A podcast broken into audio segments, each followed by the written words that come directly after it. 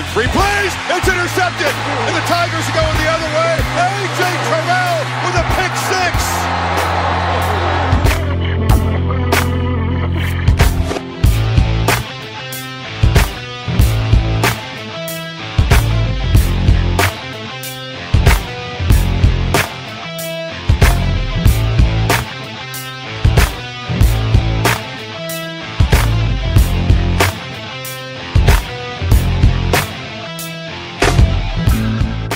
tous et bienvenue pour cette nouvelle émission consacrée à l'actualité du collège football en partenariat avec le site The Blue Pennant avec au programme de cette quatrième semaine de saison régulière du lourd et du très lourd avec beaucoup de confrontations entre équipes classées. On y reviendra donc euh, en détail. Les Georgia Bulldogs, taille patron, Michigan sur la déroute de Madison, sans oublier bien entendu les Bruins renversants du côté de Pullman. Euh, tout ça donc en compagnie des chroniques habituelles, notamment la chronique draft, notre top 5 hebdomadaire ainsi que notre joueur hot du moment. Euh, la chronique Yearbook qui fera la part belle à l'année 1981 et bien d'autres choses au programme. Le tout en ma compagnie, en compagnie du rédacteur et fondateur du site The Pennant, Morgan Lagré. Salut Morgan. Salut Yellow, bonjour à tous. Oh là, faut que je fasse des introductions moins longues, j'ai déjà plus de respiration, c'est incroyable. et on va- en tout cas, il y a, on va parler justement tout de suite d'un match où on a, on a quand même retenu notre souffle pendant un petit moment. Euh, on l'attendait, Morgan, cette semaine avec beaucoup de confrontations entre équipes classées. Ben, on n'a pas été déçus du côté d'Athènes. Le duel entre le numéro 3 et le numéro 7, Georgia contre Notre-Dame du côté d'Athènes, c'est tout de suite dans le match de la semaine.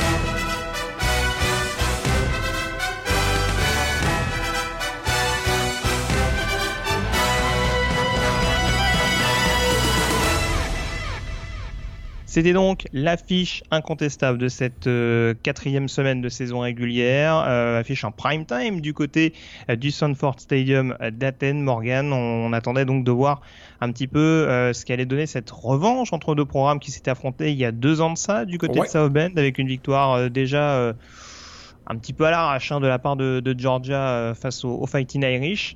Euh, on avait deux prétendants au playoff, deux équipes qualifiées en playoff l'année passée et on n'a pas été euh, déçus avec euh, un match très très accroché, notamment en première période. Ouais, très accroché en première période. C'est vrai que c'était un gros test, surtout pour Notre-Dame. hein. On va se dire les choses très clairement. Il y avait beaucoup de sceptiques, notamment concernant la performance de, enfin, la, capacité de Notre-Dame à venir encore chatouiller Georgia et à se mêler à la lutte en playoff.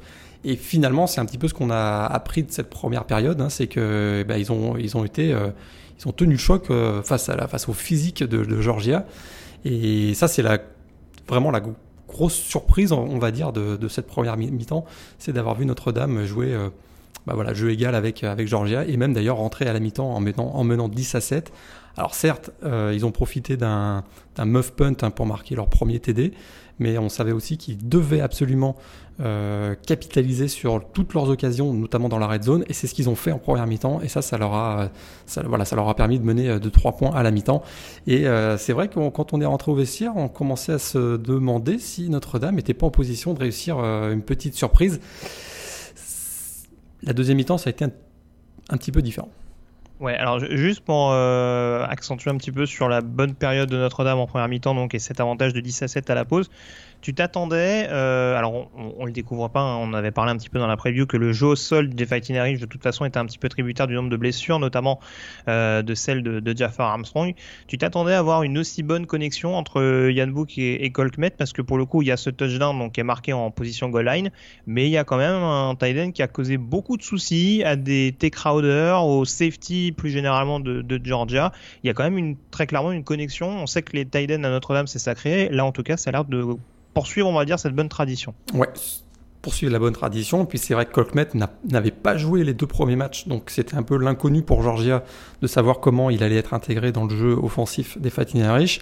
Même si on sait qu'on vient de le dire traditionnellement, les, les Titans sont insérés dans le jeu, notamment le passing, dans le passing game.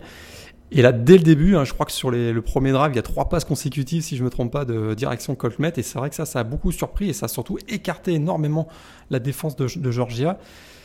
Ils en ont pas forcément profité Notre-Dame avec des, courses euh, qui auraient pu être justement, euh, qui auraient pu déstabiliser après ces, après ces nombreuses passes en, début de match. Mais, euh, mais c'est vrai que dès le début, en tout cas, on a vu que le tempo de Notre-Dame allait être orienté au sol et d'ailleurs, euh, pardon, dans les airs. Et d'ailleurs, euh, au sol, ils ont quasiment pas produit puisque je pense qu'ils doivent finir à 14 courses, sur l'ensemble du match. Et ça, ça a été un, des enseignements aussi de cette rencontre, c'est-à-dire que probablement que Notre-Dame, dans son, dans son plan de match, voulait surtout déstabiliser le backfield défensif de Georgia. Ils en sont ils ont, ils ont d'ailleurs, ils ont réussi à, le faire en première mi-temps. En deuxième mi-temps, par contre, il y a eu des turnovers qui ont, qui ont coûté cher à l'équipe de Fighting Très bien, bah, tu, vas, nous en parler un petit peu. Alors, j'allais peut-être juste te lancer un petit peu sur le sujet justement euh, du jeu au sol de Georgia, qui a également été une autre euh, clé. Alors, naïvement, on va dire de l'extérieur, on s'attend plutôt du côté de Notre-Dame à avoir beaucoup de pression sur le pass pro. Euh, manifestement, malgré certains départs de l'intersaison, on pense à, des joueurs comme comme Tillery, comme l'ancien linebacker, bien entendu, dans le nom, Tivon Coney, etc., etc. On voit que le run stop a été quand même assez incisif pour vraiment montrer une des forces habituelles de Georgia et pour en l'occurrence les drives des Bulldogs en première mi-temps ont été relativement courts. Exactement, euh, ça c'est je pense qu'ils ont eu que trois ils ont eu trois possessions je crois en, première mi-temps simplement Georgia. Euh, mais à chaque fois ça a été ça a été difficile. Euh, ils finissent avec 33 courses, 26 passes du côté des, des, Dogs. Effectivement, on, a, on avait un plan de match qui était très clair, qui était simple, conservateur, mais on voulait voilà, imposer un jeu, un jeu au sol dominant et efficace. Ils ont pilonné pendant trois quarts temps, euh, puis finalement ça a payé dans le quatrième quart temps. On avait un peu dit dans la preview, c'est un peu ce qu'on avait annoncé, hein, c'est-à-dire qu'ils allaient frapper très fort pendant euh, voilà, le maximum de temps, 40-45 minutes. Puis ça allait soit finir par passer au sol, soit finir par euh, ouvrir des brèches dans le jeu aérien. Et c'est exactement ce qui s'est passé avec notamment le, touchdown de Laurence Cager dans le quatrième quart temps. Euh, on sait que c'est pas très sexy hein, le jeu de Georgia, ça va être extrêmement. Euh, voilà, ils ont, une ligne offensive qui est tellement solide qu'ils sont, mm. ils sont dominants et puis ils ont aucune raison de, de, procéder de manière différente. Ils jouent sur d'André Swift au sol et ils se disent ça va finir par passer, on va finir par tellement pilonner que ça va, que ça va, que ça va craquer en face. Et c'est un peu ce qui s'est passé. Et puis il faut pas l'oublier, ils ont avec Jack Fromm un des, un des quarterbacks qui, pour moi, est un des joueurs qui joue le plus juste euh, et qui est vraiment. qui, je trouve qu'il est sous-estimé. C'est un, joueur qui, a vraiment une très très bonne lecture. Et, sur ce match-là, c'est lui qui, donne la victoire avec un touchdown à la passe euh, dans le quatrième carton. Parce que c'est ça la clé. Alors, c'est peut-être un raccourci un petit peu brutal, mais c'est sûr que si on regarde, euh, on va dire qu'en deuxième mi-temps, il y a deux prestations un petit peu contrastées de la part de Jake Fromm et de Ian Book. Alors, il y a forcément cette interception de, de Divad Wilson un petit peu heureuse, on va dire, euh, qui permet à Georgia donc de reprendre le momentum. Euh, derrière, tu le disais, ça ça s'enchaîne assez vite euh, dans, enfin contre en l'occurrence la taille de Notre-Dame. Quelle est la part de responsabilité pour toi de Yann Book dans ce match-là, sachant comme j'ai dit que la première interception est quand même un petit peu droppée? Ben voilà, le, plan de match a fait que euh, on n'a pas beaucoup inséré le jeu au sol. Ça mettait donc beaucoup de pression euh, sur les épaules de Yann Book. Euh, ça s'est plutôt bien passé en première mi-temps. Mmh. Mais voilà, en deuxième mi-temps, écoute, c'est un pari qu'a fait Brian Kelly en se disant je vais donner la, voilà, la potentielle victoire dans les mains du, de Yann Book et de, de son jeu aérien. Ça a tenu pendant, on va dire, 30-35 minutes. Puis dès le retour de la deuxième période, c'est vrai que cette interception a, voilà, complètement coupé le momentum et a probablement mis un peu de doute pour Yann Book, même s'il a continué dans le jeu aérien. Il fait une deuxième interception aussi qui fait mal. Sa responsabilité, elle est, elle est indéniable. Maintenant, euh, voilà, c'est le plan de match qu'avait choisi Brian Kelly et, et finalement, euh, bah, ça aurait pu passer. C'est d'ailleurs en, en, fin de match, il a quand même fait euh, plutôt, euh, plutôt. Voilà, c'est lui qui a failli réussir un comeback, hein, puisqu'on on l'oublie pas. Euh, Notre-Dame est revenu à 23-17 avec un une passe de touchdown sur, sur, sur, sur, sur Claypool. Et ils ont même eu une dernière opportunité dans la dernière minute d'aller chercher peut-être la, victoire avec, avec un dernier drive. Donc voilà, ils avaient, ils avaient un plan de match qui était plus tourné vers le jeu aérien. Il fallait que Yann Book fasse un match parfait. Malheureusement, il l'a pas réussi. Oui, c'est sûr, c'est sûr. Et on a vu que, pour le coup, c'est vrai qu'il y a la prestation, on va dire, offensive de Notre-Dame, mais je trouve que la ligne défensive, le, enfin, je pense que on, avait peut-être, à mon sens, deux des lignes offensives les plus dominantes du pays. Euh, et je trouve que la O-line de Notre-Dame a peut-être un petit peu cédé, on va dire, sur. Euh, sur, sur la pression en fin de match et que ça a aussi été un petit peu préjudiciable à, Yann Book, notamment sur cette quatrième où il est un petit peu condamné à, lancer une, une chandelle. Euh, donc c'est sûr que bon là en l'occurrence voilà pas oublier que Notre-Dame a quand même été en position pour euh, remporter ce match. Hein. Ils ont deux opportunités euh, en, étant, en étant revenus à 23-17, faut pas l'oublier. C'est un gros progrès par rapport à leur performance face à Clemson notamment du mois de janvier dernier où on disait que cette équipe avait pas de n'avait rien à faire en playoff. Là on voit qu'ils ont ils ont été les yeux dans les yeux avec Georgia. C'est quand même c'est quand même un, un, beau progrès et, et, peut-être qu'ils ont marqué des points peut-être encore pour, le, pour, le, pour les playoffs. On va voir. On est d'accord. Euh, juste euh, pour terminer, peut-être le match de la semaine. Euh, si je devais te demander un pourcentage de chance pour les deux programmes actuellement en vue des playoffs, qu'est-ce que tu me dirais? Georgia, ils sont complètement, ils sont complètement en course et ils sont alignés avec ce qu'ils voulaient faire, c'est-à-dire monter en puissance. On sait qu'il y a beaucoup de jeunes encore en défense, des joueurs qui ont besoin d'avoir de l'expérience. Et moi, je trouve que face à une équipe de Notre-Dame qui était bien préparée, ils ont, euh, ils ont très très bien tenu et cette équipe-là qui a un potentiel énorme. Hein. On sait qu'ils ont, ils ont des recrues 4 et 5 étoiles qui demandent qu'à progresser avec de l'expérience. Et ils vont arriver au mois de novembre. À mon avis, c'est une équipe qui va être extrêmement euh, bien préparée. Et pour Georgia, je les vois euh, complètement en course pour, le, pour les playoffs. On l'avait dit en preview. Et ce que je vois depuis le début de la saison me, réconforte. Je, suis, je dirais qu'à 90%, je suis sûr que Georgia sera en playoff. Pour Notre-Dame, ils ont encore un calendrier qui est, qui, voilà, qui peut être un peu compliqué. Ils ont Virginia la semaine prochaine, ils jouent encore Michigan, mais voilà, on voit que Michigan, c'est pas impossible que Michigan soit hors du top 25 quand ils vont les affronter. USC, c'est un peu. Euh, ils ont une belle victoire face à Utah ce week-end, mais on, sait encore, euh, on sait pas trop. Donc, je suis pas persuadé que les Irish ont dans leur calendrier un match qui peuvent leur servir de, voilà, de match référence pour impressionner le, le, comité du, des playoffs. C'est ça qui me dérange un peu, même s'ils finissent à 11-1, imaginons. Euh, qui gagnent donc tous leurs matchs ici la fin de la saison. Ils auront cette défaite à Georgia, même si c'est une défaite de 6 points. Pas convaincu que euh, ça, voilà, ce qui leur reste au, programme leur permette d'aller se faufiler parmi les quatre premiers. J'ai quand même l'impression toujours que Notre-Dame doit être invaincu pour prétendre aller en playoff, du fait qu'ils n'aient pas de conférence.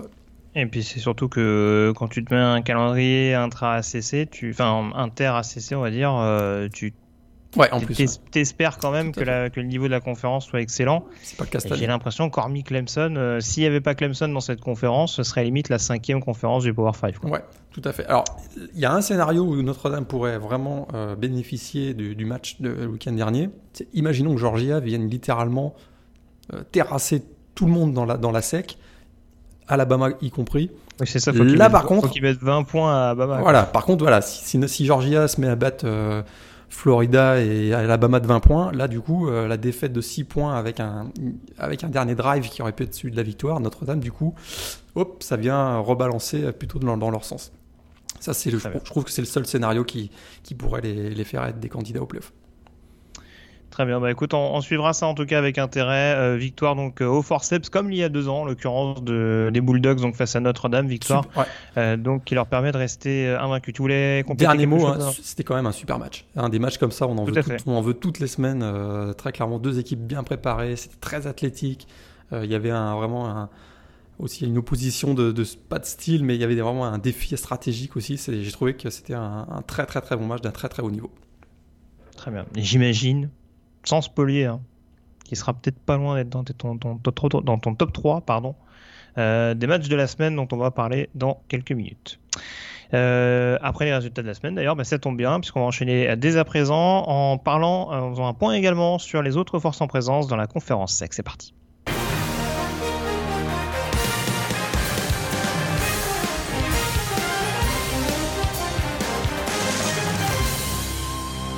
Et pas grand chose à signaler pour les favoris, en tout cas pour Alabama et euh, pour LSU. Ça s'est de nouveau baladé. Euh, Morgan, succès respectif face à Southern Miss 49 à 7 et à Vanderbilt 66 à 38. Euh, pour l'instant, c'est deux programmes qu'on attend de retrouver avec impatience du côté de Tuscaloosa. puis là, on commence à se dire, on avait l'habitude des matchs ultra serrés défensifs.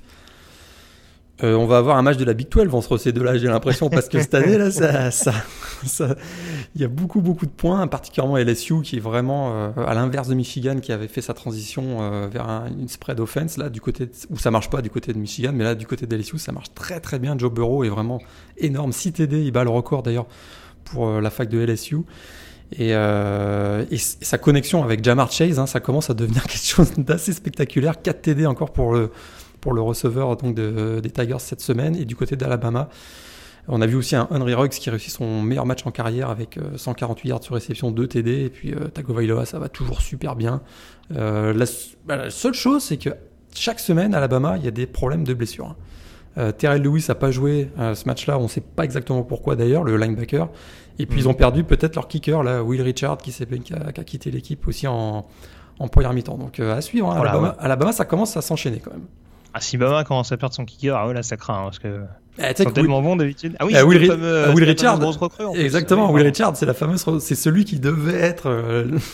c'est le kicker. le kicker, et eh ben non, euh, il, est peut-être à suivre, mais il est peut-être blessé. Donc, Ouais, en tout cas, LSU, ce qui est encore plus impressionnant, c'est qu'ils mettent 66 points avec un match euh, quasiment euh, quelconque de, Justin Jefferson, qui est quand même, euh, qui est quand même leur receveur attitré. Ouais. Donc il met quand même son TD perso, mais voilà, ils n'ont pas eu besoin d'appuyer plus que ça sur l'accélérateur, sur, sur leur principal go-to guy, à moins que Jamar Chase le, le devienne en l'occurrence.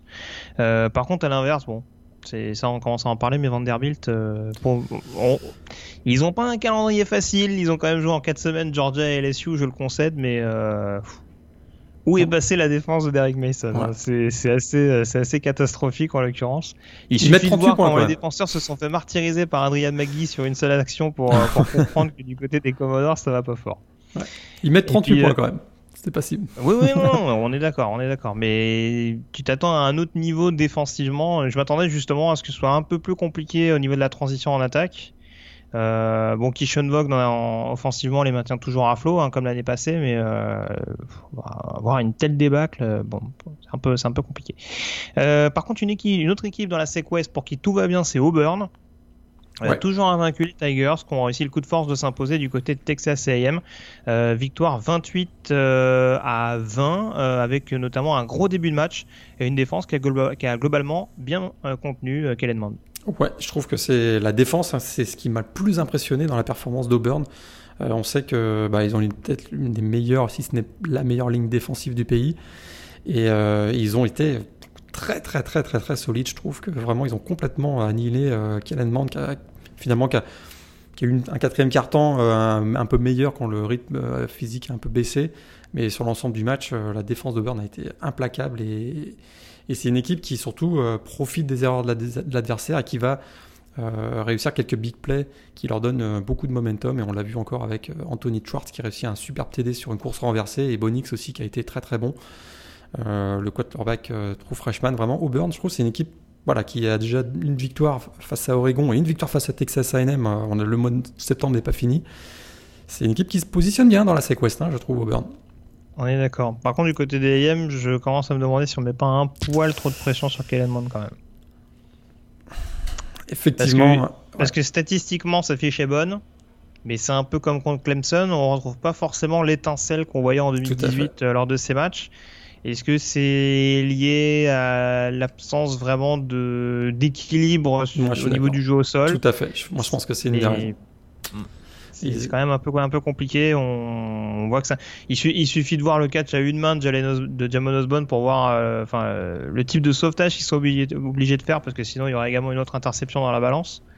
C'est ouais, je sais pas. Pour l'instant, euh, il est que junior. Encore une fois, on a tendance à aller un petit peu trop vite parce qu'il a, il a une saison passée très très intéressante et très prometteuse. Mais bon, c'est encore, je trouve, euh, un début de saison en demi-teinte de, sa part et des AM en général, puisque certes avec un calendrier qui était pas simple, ils sont en l'occurrence à 2-2 et euh, bon, ça va pas être simple d'aller chercher d'aller chercher les favoris au niveau de la Sequest. Hein. Euh, on enchaîne justement avec les autres euh, résultats. On va juste enchaîner avec la SEC euh, avec deux résultats importants. Alors juste dans la SEC Arkansas qui a trouvé moyen de perdre domicile contre San Jose State. Tout va bien pour les Razorbacks. Visiblement, Justin Bieber ne porte plus chance à Nick Sparkle. San Jose State. 400 yards pour, pour le quarterback Josh Love quand même. Hein. Ça, c'est un, peu comme Derek Mason. Où est passé John Chavis? Écoute, Chad Morris, on pensait quand même sa deuxième saison, sa deuxième ou troisième saison Non, sa deuxième. Sa deuxième, on pensait quand même que là, il allait avoir un, petit, petit sursaut où son, voilà, son système spread allait se mettre enfin en place. tu perds à domicile contre San Jose State. Mm. Waouh! C'est quand même. Attention, on sait jamais. Peut-être que que San Jose State, ça peut être une autre bonne surprise de la Mountain West. Mais euh, en l'occurrence, si on regarde le match, euh, il commence très très mal. Je crois qu'ils sont menés 24-7 à la pause déjà. Exact. Je me sur... ils n'ont pas été menés 24-0, j'ai un doute. 24-7, je suis sûr. 24-7, je suis sûr. oui, oui. Ils marquent dans le premier quart. Mais euh, ouais, ouais, donc euh, bon, il y a, y, a, y a, encore le, chantier s'annonce encore très très conséquent du côté de Fayetteville. Et puis l'autre résultat important du côté de la SEC, forcément, euh, c'est Florida qui s'impose largement contre Tennessee. ça va pas mieux pour les Volunteers. En revanche, pour, pour Kyle pour Kyle Trask, je vais y arriver, le nouveau quarterback des Gators. Euh, la relève a l'air d'être bien assurée de sa part après la blessure de Felipe Franks. Ouais, ça va super bien. Je trouve que même l'équipe euh, des Gators a l'air plus en confiance derrière euh, Kyle Trask, Felipe Franks. Donc finalement, c'est on souhaite jamais des blessures de, personnes, mais c'est vrai que ça met peut-être Florida dans une meilleure position avec Kyle Trask. 14e victoire en tout cas en 15, dans les 15 derniers matchs face au rival Tennessee du côté des Volunteers, euh, écoute. Oui, je crois que tu as, tout dit. Je pense que tu as tout dit. Tennessee.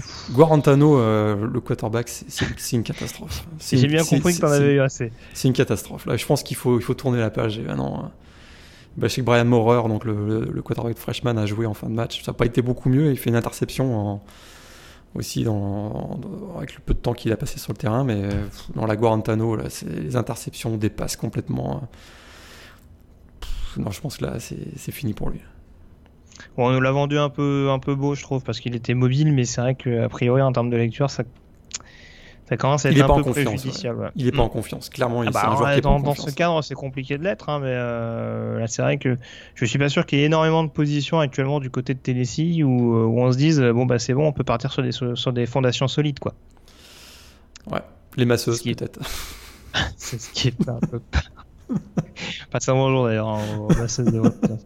Euh, on enchaîne avec la Big Ten. Et alors, parlant d'une équipe où ça va pas fort, euh, Michigan, où l'étau commence à se resserrer très sérieusement pour euh, Jim Harbaugh.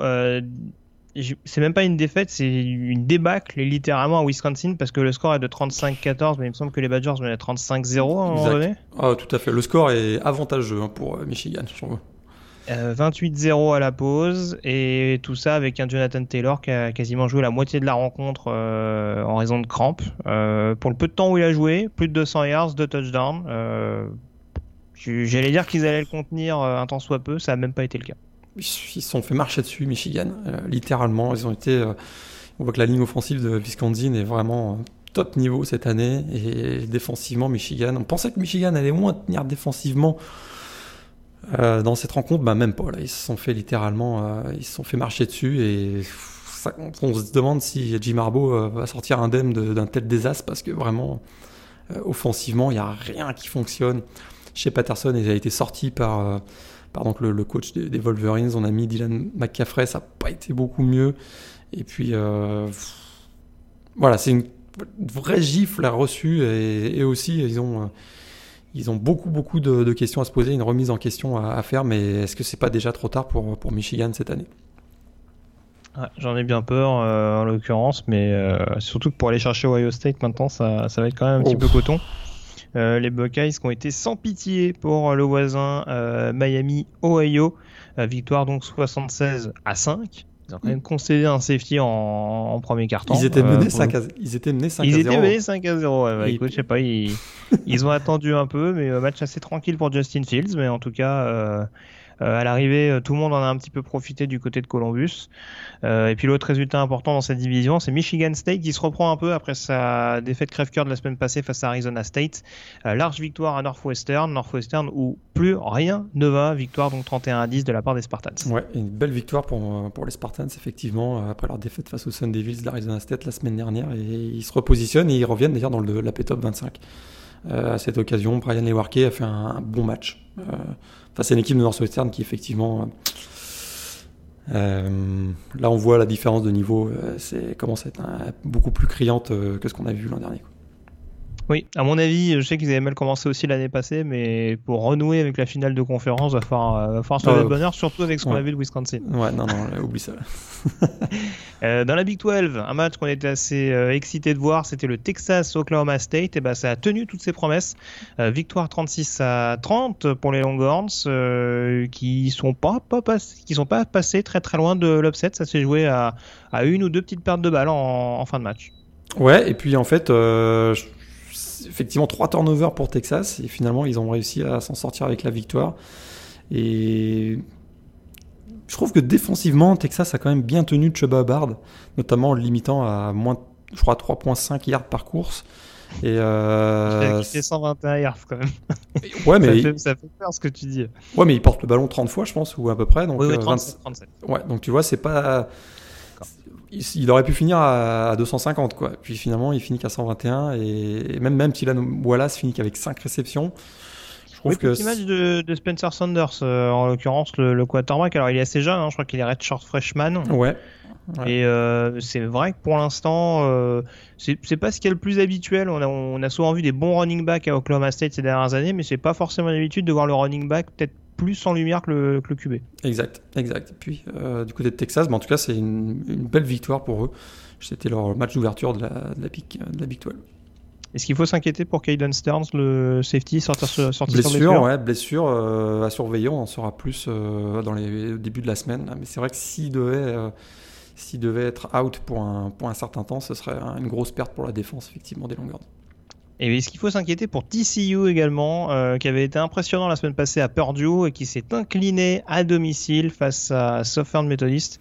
Euh, défaite donc 41 à 38 avec un ancien quarterback de Texas, Shane Buchel, qui a été sans pitié euh, pour le programme de, ce, de, de, Fort Worth. Ouais, et puis Southern Methodist, hein, qui SMU, qui démarre avec 4-0 la première fois depuis 1984, hein, l'époque du Pony Express.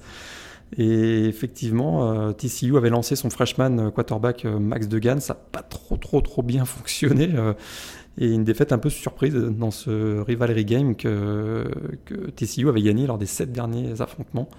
Donc une petite surprise et SMU, euh, écoute, une équipe à surveiller, une équipe à surveiller dans la AC. Eh ouais, la AC, ça, ça, va être assez, ça va être assez disputé, assez excitant à voir les premières confrontations là, même s'il y en a quelques-unes qui ont déjà eu lieu, on aura l'occasion d'en reparler. Euh, en tout cas, du côté de Texas Christian, Darius Anderson est encore chaud le running back, donc euh, faudra pas hésiter à capitaliser là-dessus et je compte sur Gary Patterson pour le faire. Et puis deux autres euh, résultats importants. Alors bon, la victoire de Baylor à Rice, euh, un petit peu étriquée, mais en tout cas Baylor qui continue à, à bien figurer. Ils se sont mis à l'abri assez rapidement. Euh, par contre, les deux résultats importants, c'est Iowa State qui a enfin été beaucoup plus rassurant en mettant Mmh. une petite Mmh, fessée à Louisiana Monroe. Ouais. Euh, et puis coup d'arrêt pour Kansas euh, qui s'incline à domicile face à West Virginia. Ça s'est joué à peu de choses, mais victoire des Mountaineers 29 à 24. Et les Mountaineers qui enchaînent une deuxième victoire consécutive, qui a battu NC State la semaine précédente. Et ça, va, ça commence à se placer pour Neil Brown, le coach euh, de, de- des Mountaineers. C'est une équipe qui commence voilà, à enchaîner les, les victoires, qui va peut-être pouvoir se glisser. On pensait qu'ils allaient finir dans la, dans la cave de la Big 12. Ils vont peut-être être dans le ventre mou et pourquoi pas euh, viser la troisième ou quatrième place à, surveiller. Puis à Iowa State, ben, 72 à 20 face à Louisiana Monroe. Euh, bah, écoute, ils ont bien réagi. Ils avaient, on en avait un peu parlé la semaine dernière. Je trouvais qu'ils avaient, offensivement, face à Iowa, ils avaient montré quand même quelques petites choses intéressantes. Puis là, ils ont, ils ont complètement explosé, notamment dans le jeu aérien. On passe à présent à la Pac-12 avec euh, son lot de surprises et de résultats importants. Et on va commencer euh, notamment par le USC Utah, euh, couvrait la semaine de la, la cette quatrième semaine, hein, Ouais. avec euh, notamment un coup dur, la blessure de Kiden Slovis, mais euh, finalement un nouveau quarterback qui se révèle du côté de Southern Cal et une victoire face au numéro 10 au pays, euh, 30 à 23. Ouais, un mal pour un bien. C'est vrai que Kedon Slovis euh, sort au bout de 30 secondes de jeu en se faisant euh, plaquer durement par euh, l'équipe Un, plaquage propre. Mais voilà, la tête euh, frappe, euh, l'arrière de la tête frappe contre le sol. Il comme proba- probablement une commotion cérébrale. Il doit sortir. Matt Fink, euh, qui s'était inscrit sur le, le, portail des transferts au cours du printemps, ben voilà, se retrouve le, le QB3 et puis puisqu'on sait qu'il y a déjà Daniels qui est JT Daniels qui est blessé, il se retrouve à prendre le match en main et superbement parce que une sup- voilà, il a une très très belle connexion avec Michael Pittman, 10 réceptions, 232 yards, un TD dans ce match. Euh, On a vu aussi, euh, on a vu Tyler Vaughn, on a vu Am- euh, Amon Saint Brown. Et du coup, bah, aussi crée la surprise 30 à 23. Et enfin, surprise, oui. Oui, c'est un upset qu'on avait plus ou moins identifié tous les deux la semaine passée. Exactement, exactement. Donc, fallait, fallait, fallait, aller la chercher, avec, notamment avec ton troisième quarterback. C'était pas évident face à cette défense. Voilà, si on m'avait dit que c'était le troisième quarterback qui, allait prendre le match en main, j'aurais peut-être pas fait le même pronostic la semaine dernière. Mais en tout cas, du côté de Utah, 16 euh, pénalités dans ce match et ça, ça leur fait très très très mal parce que ça a redonné beaucoup, ça a coupé le momentum de Utah et ça en a donné un euh, du côté du USC. Belle victoire de USC en tout cas. Et puis je sais pas si tu l'as dit, euh, il y a quand même Zach Moss qui est sorti sur blessure euh, jeu au sol, qui est l'identité principale de Utah en attaque. change un petit peu de main, ça se complique. Ça n'avait pas, pas forcément sauté aux yeux, l'année dernière parce que Utah avait quand même réussi à, à comment dire à, aller au-delà de, de, la blessure de Moss. Mais euh, bon, peut-être que sur ce match-là, avec un plan de jeu qui était clairement identifié au départ, euh, ça s'est peut-être compliqué assez rapidement en l'occurrence. Euh, surprise dans la Pac-12 dans la suite, Arizona State, nouvellement classé numéro 24 et qui s'incline à domicile face à Colorado 34 à 31. Il ne faut jamais faire de compliments à Herm Edwards. Et ouais, ils se sont fait surprendre par euh, Steven Montez qui était euh, chaud bouillant dans ce match. Pourtant, euh, Lavisca Cheno est sorti sur blessure en début de match. Et bien, Tony Brown a pris le relais, a réussi trois réceptions sur trois touchdowns sur réception. Et du coup, Colorado réagit bien après sa défaite de la semaine dernière. Et pour les Sun Devils, c'est un coup d'arrêt. pourtant, on a vu une bonne connexion entre Jaden Daniels, le quarterback, et Brandon Ayuk, le receveur, les deux joueurs freshman euh, d'Arizona State, mais ça n'a pas suffi. Une belle victoire de, Colorado 34 à 31. Et alors, surprise dans l'Impact 12 suite, qu'est-ce qui s'est passé, Morgan, du côté de Pullman? Ce match absolument what the fuck entre euh, Washington State et UCLA. Alors, je, sais que c'est la Pac-12 After Dark, mais là, euh, là c'était au-dessus de tout. victoire donc de UCLA 67 à 63. Yeah avec les Bruins qui ont été. on rappelle hein, qu'avant ce match, Washington State était à 3-0 et UCLA à 0-3. Ça se jouait donc chez les Cougars. Et UCLA est mené 32 points et s'impose finalement 67 à 63. Ils mettent 50 points en 22 minutes. Je croyais que la défense de Mike allait mieux. Ouais. Et, Washington State perd le match alors que leur quarterback titulaire, Anthony Gordon, réussit 9 passes de touchdown. C'est c'est la Pac-12 After Dark. Hein, Honnêtement, je sais pas s'il faut le conseiller ce match-là parce qu'au bout d'un moment, c'est un peu comme le Super Bowl 52. Je pense que tu finis par être écœuré, mais c'est ouais, c'est comment tu peux perdre un match en que enfin que t'as en main du début à la fin quoi? C'est quand même, euh, enfin non pas à la fin en l'occurrence, mais euh... il menait 32 points en deuxième mi-temps effectivement. Mais en tout cas, bravo. Ça, lance enfin la saison du ciel en tout cas. Ouais, bravo Chip Kelly euh, qui a réussi on, à. On a beaucoup... Euh, excuse-moi, j'allais dire, on a, beaucoup critiqué euh, Thompson Robinson également qui fait 7 touchdowns en cumulé, je crois. Il fait pas 5 touchdowns à la passe et 2 au sol. Ouais, c'est ça. Et, et on peut pas dire que c'est la blur offense d'Oregon, de, mais on commence à voir beaucoup plus de vitesse et d'automatisme dans l'attaque, en tout cas de, UCLA. C'est peut-être le match fondateur pour, euh, pour Chip Kelly du côté de UCLA. On va voir s'ils vont confirmer la semaine prochaine avec un Dimitri Felton qui est encore euh, hyper, explosif. Euh, celui-là, il sera surveillé, je pense, euh, au cours des prochains mois, hein, parce que joueur qui est déjà junior et il fait un peu la pluie et le beau temps au niveau de cette attaque de UCLA. C'est pas dur parce qu'il n'y a pas grand-chose. Ouais. Deux belles défenses en ce match, en tout cas. Tout à fait. Et oui, oui, justement. Je pense que ça a dû être apprécié par Justin Wilcox, le head coach de California, euh, les Golden Bears, euh, donc classé numéro 23 et qui se sont imposés au forceps à Ole victoire 28 à 20 avec notamment une défense héroïque en fin de match. Défense héroïque en fin de match, euh, décision d'arbitre un peu bizarre aussi. Ça se termine, bah, effectivement, on va dire à 3 cm de la, de la goal line pour Ole qui avait l'occasion de peut-être d'égaliser. Euh, mais sur l'ensemble du match, voilà, Golden Bears, euh, on connaissait leur défense, mais en attaque, ça commence à être pas mal aussi, avec Chase Garbers, leur quarterback. Je trouve que ça a 4 TD à la passe. Et euh, ils ont un bon petit linebacker hein. du côté de Californie, on va en reparler. Oh non, on en parlera. On en parlera. Et puis euh, deux résultats pour terminer dans la Pac-12, deux résultats importantissimes. Euh, c'est Washington qu'on n'arrête plus. Euh, offensivement, ils sont très très en colère. ils viennent quasiment de planter 100 points en deux semaines. cette fois-ci, c'est BYU qui s'incline à domicile 45 à 19. Et puis Justin Herbert, match tranquille du côté de Stanford pour une victoire d'Oregon 21 à 6. Ouais, et puis Oregon, écoute, la stat, c'est leur première victoire en match d'ouverture de la Pac-12 depuis 2014. C'est quand même, voilà. eux qui avaient l'habitude de s'écrouler ces dernières années lors de l'ouverture de la Pac-12. Puis, une victoire sérieuse de, de Oregon.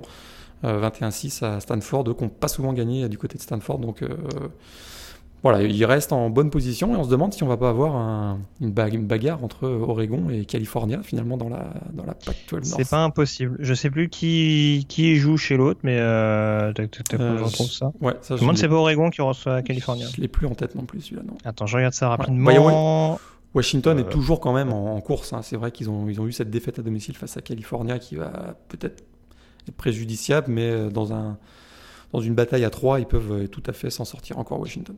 Eh ben écoute, ça va arriver plus vite que prévu parce que c'est prévu dans deux semaines, très précisément. À Oregon. Petit Oregon, California, les Ducks qui sont euh, exemptés donc le week-end prochain et qui les affrontent le 5 octobre. On sera vite fixé. En l'occurrence, euh, ça, va être un, beau challenge en tout cas pour Justin Herbert euh, que cette défense solidaire et collective de, de Cal euh, ce, sera, ce sera assez intéressant à suivre. Euh, on a fait le tour donc sur la Pac-12. On peut donc terminer à présent avec l'ACC. Euh, Clemson qui se balade contre Charlotte, c'est pas vraiment une surprise. Euh, par contre, il y a quand même quelques résultats importants. Alors avant qu'on évoque les grosses grosses surprises, Florida State qui s'est encore fait peur mais qui s'impose contre Louisville avec Alexander Ibrook. Et puis également euh, Virginia qui s'est fait un peu peur. Virginia et Miami même qui se sont fait un petit peu peur, mais qui s'imposent respectivement contre Old Dominion et Central Michigan. Ouais, Virginia qui a été menée 17 à 0 à domicile face à Old Dominion qui finalement a renversé la tendance en deuxième mi-temps avec un Bryce Perkins qui a été qui a été un peu un peu sur courant alternatif parce qu'il a réussi euh, une passe de TD mais deux interceptions. Et finalement c'est un pick six hein, du linebacker Zen Sandler qui a redonné le momentum à Virginia. Et euh, Miami, c'est voilà, 17-12 face à Central Michigan. Hein, ça, offensivement, euh, Jaren Williams, c'est pas encore tout à fait ça. Mm. Le quarterback donc des, des C'est sûr, mais au moins la défense s'est mise en, avant et on sait que ça a dû forcément faire plaisir du côté de The You. Euh, et puis euh, également donc deux surprises, donc je l'évoquais. Euh, le futur participant à un bowl majeur dans le groupe of five, Appalachian State. Euh, qui s'impose sur le terrain de North Carolina 34 euh, à 31.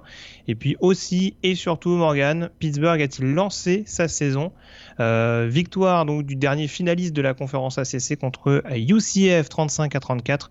Première défaite pour les Knights depuis deux ans? Ouais, 2016. Ans 2016 deux, ans et demi, trois ans même. et tout ça sur une action absolument, enfin sur un trick absolument brillant qui a rappelé à certains le fameux Super Bowl 52. Ouais, exactement. Et Pittsburgh, on sait que chaque année, ils, voilà, emmerdent une équipe du, top 25. Bah là, c'était UCF cette année, cette fois-ci. Et effectivement, une, fin de match complètement folle. Mais on sait que Pittsburgh, je crois, menait 28 à 7, euh, ou 28-0 même. Il menait 28-0. Euh, 21-0 plus exactement. Il menait 21-0. UCF a mis 31 points d'affilée. Et ensuite, ça, a été voilà, euh, les deux équipes sont été au coude à coude dans le, quatrième quart-temps. Et puis finalement, donc, le, pit special, donc un trick play euh, parfaitement exécuté avec la, réception euh, Cody Pickett et effectivement une victoire surprise. une belle victoire en tout cas pour l'équipe de, Pittsburgh qui avait eu. qui s'était un peu écroulé face à Penn State la semaine d'avant. Et pour eux, c'est une très très belle victoire. Je faisais la plaisanterie, mais Appalachian State, ça a surveillé au niveau du groupe of five? Ça, ça peut bah, raisonnablement faire un bowl majeur. écoute, euh, battre un peu plus que North Carolina en l'occurrence, mais. Euh. Aujourd'hui, on peut le dire sans terminer la phrase en, en, se marrant. Donc euh, c'est peut-être c'est peut-être un signe. Tu vois, tu vois ce que je veux dire? C'est-à-dire que on se dit ben ouais pourquoi pas là ils viennent de taper une équipe du, du, Power 5 il suffirait, il suffirait qu'ils qu'ils marchent sur l'eau dans leur dans leur calendrier et s'ils finissent invaincus pourquoi pas? Ouais, je regarde le calendrier, c'est quand même. Euh, ah, ils ont un déplacement à Louisiana, qui sera peut-être pas simple. Ouais, ils, jouent, ils jouent à South Carolina. Je sais pas si vraiment ça fait un calendrier euh, extraordinaire. Ils jouent à euh, South Carolina. Ou par contre, s'ils viennent gagner à South Carolina. Oui, ça peut jouer pour eux. Après, vu la saison des Gamecocks, je sais pas si par rapport à d'autres équipes du groupe of five, ça pourrait être suffisant. Mais bon, on fera, on fera les calculs. Hein, mais ça peut faire un peu léger niveau calendrier. Euh, ça pourra jouer en l'occurrence avec quelques équipes de la Mountain West, hein, comme on le dit assez souvent. Boise State par exemple, euh, qui s'est imposé euh, face à Air Force 30 à 19. ça a été quand même serré un bon petit moment quand même du côté de, du côté de Boise. Ce qui m'inquiète un peu, hein, c'est le freshman, quarterback freshman Hank Backmeyer qui il en prend plein la tronche. Hein. Il continue de se faire frapper semaine après semaine. Et je suis pas sûr qu'ils tiennent, euh, tiennent la route euh, d'ici jusqu'à la fin de la saison. Il faut absolument que la ligne offensive euh, voilà, se retrouve son niveau de jeu parce que sinon, Boise State, ils vont, vont peut-être perdre leur quarterback, Hank Meyer, d'ici la fin de l'année. Et puis victoire de Utah State, on attendait de voir cette confrontation entre les Aggies et les San Diego State Aztecs. Eh bien, Utah State qui grâce à un bon rush euh, s'impose 23 euh, à 17. Euh, enfin, j'allais dire, c'est Justin, Jordan, pardon. Jordan. Jordan Love. Sur le prénom, il y en a trop. il y a Josh en plus à San, Jose State, donc c'est infernal. donc en tout cas, le quarterback de, de Utah State n'a même pas forcément eu à forcer son talent. Utah State qui sera une équipe quand même à, quand même à surveiller dans cette division jusqu'au bout. Très clairement, une victoire à San, Diego State, c'est jamais évident. Donc bravo, bravo aux Eagles. Voilà. Et puis Colorado State, où à l'inverse, ça va pas forcément très fort. Euh, défaite à domicile contre Toledo, 41 à 35. Ah oui, désormais enterrer les chances de, des Rams de participer à ne serait-ce qu'une finale de Mountain West. Ils avaient sorti leur Mario orange horrible en plus euh, ce week-end. Donc euh, je pense que voilà, voilà ce qui arrive.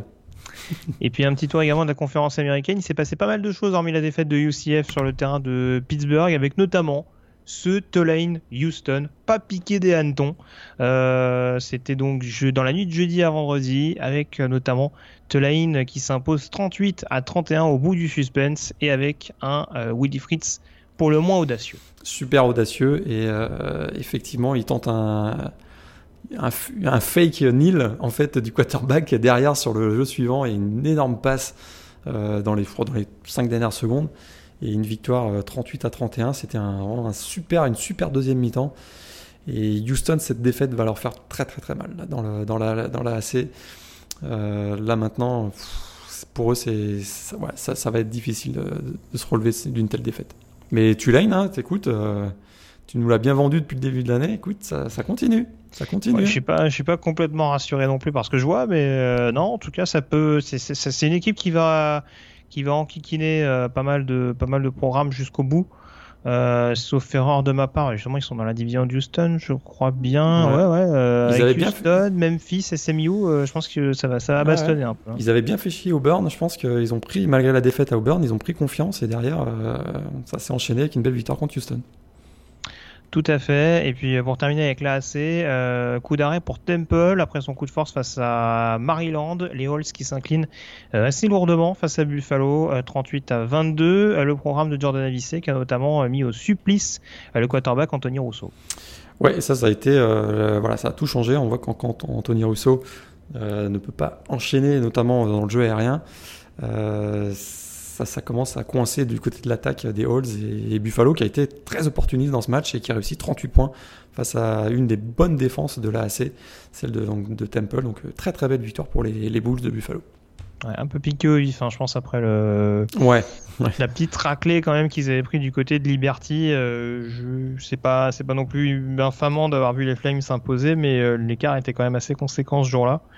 Donc euh, il y a peut-être envie de remettre les choses euh, au clair de la part de, de Lance Lipold.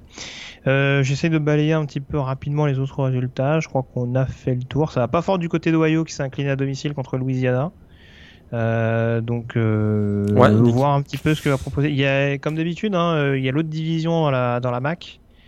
J'oublie toujours laquelle, d'ailleurs celle avec toutes les équipes de l'Ohio. on, est quand même parti pour avoir un, petit récital là. Hein.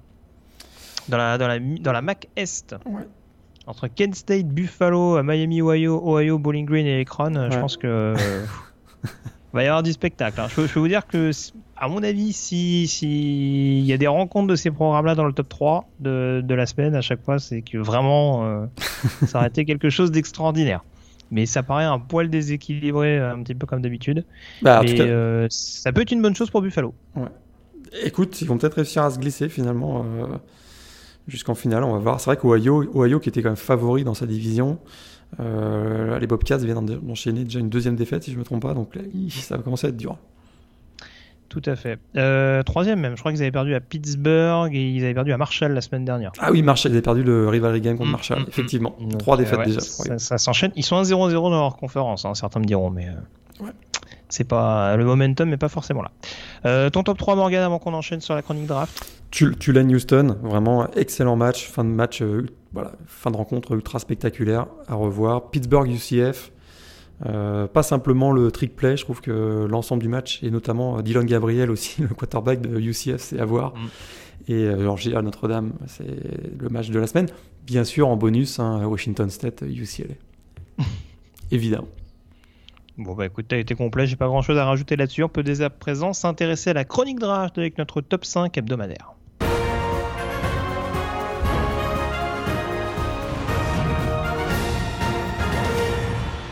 Et on se le disait en off, Morgan, avant l'émission, ça va être compliqué cette année de sortir des joueurs euh, du quintet de tête, puisque c'est quand même très très régulier depuis le début de la saison ce qu'on voit. Est-ce qu'il y a quelques modifications dans ton top 5 en ce lundi? Pas de modification. C'est vrai que là, on a, on a un socle qui est assez, assez défini. Et puis, euh, de semaine en semaine, les joueurs qui sont dans le top 5 confirment euh, le bien qu'on pense d'eux. Donc, Justin Herbert est toujours mon numéro 1, le quarterback d'Oregon. Encore un match très solide, 3 TD contre Stanford. En numéro 2, je continue de garder euh, Tua Tagovailoa. Euh, voilà, presque 300 yards à la passe, 5 TD en un peu plus d'une mi-temps contre Southern Miss. Euh, son coéquipier Jared Jody, toujours le numéro 3, le receveur donc d'Alabama, qui fait encore 6 réceptions, 2 TD face à Southern Miss aussi. Derek Brown, je l'ai il est mis numéro 4. Écoute, il fait deux... un peu piqué au vif hein, la semaine dernière.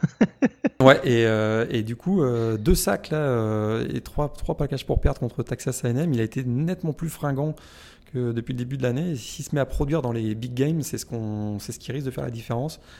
Et donc le mets numéro 4 et je garde numéro 5 Andrew Thomas. Donc si, voilà.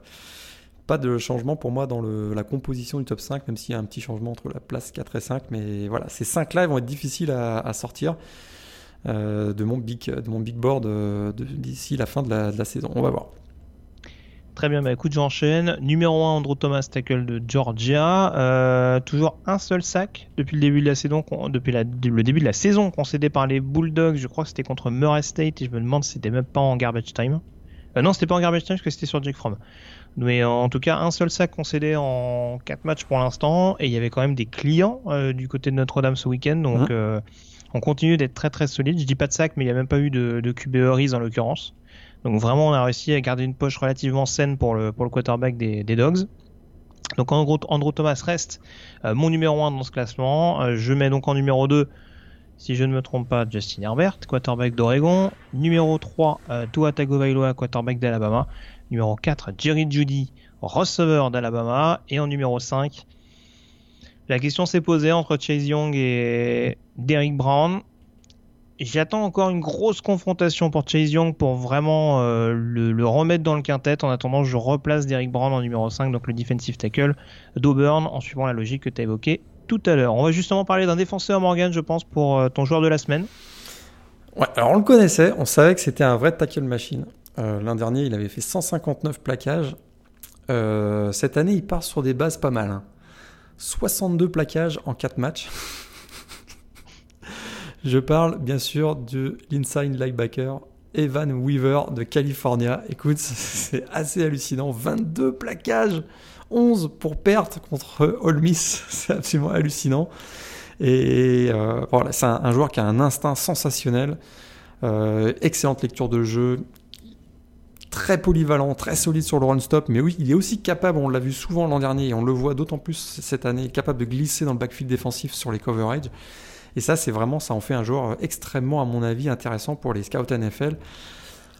Son petit défaut, je crois, et ce sera difficile d'aller d'aller d'aller compenser ça d'ici la, d'ici la fin de la saison, c'est qu'il a un manque de puissance et un manque de vitesse, je trouve.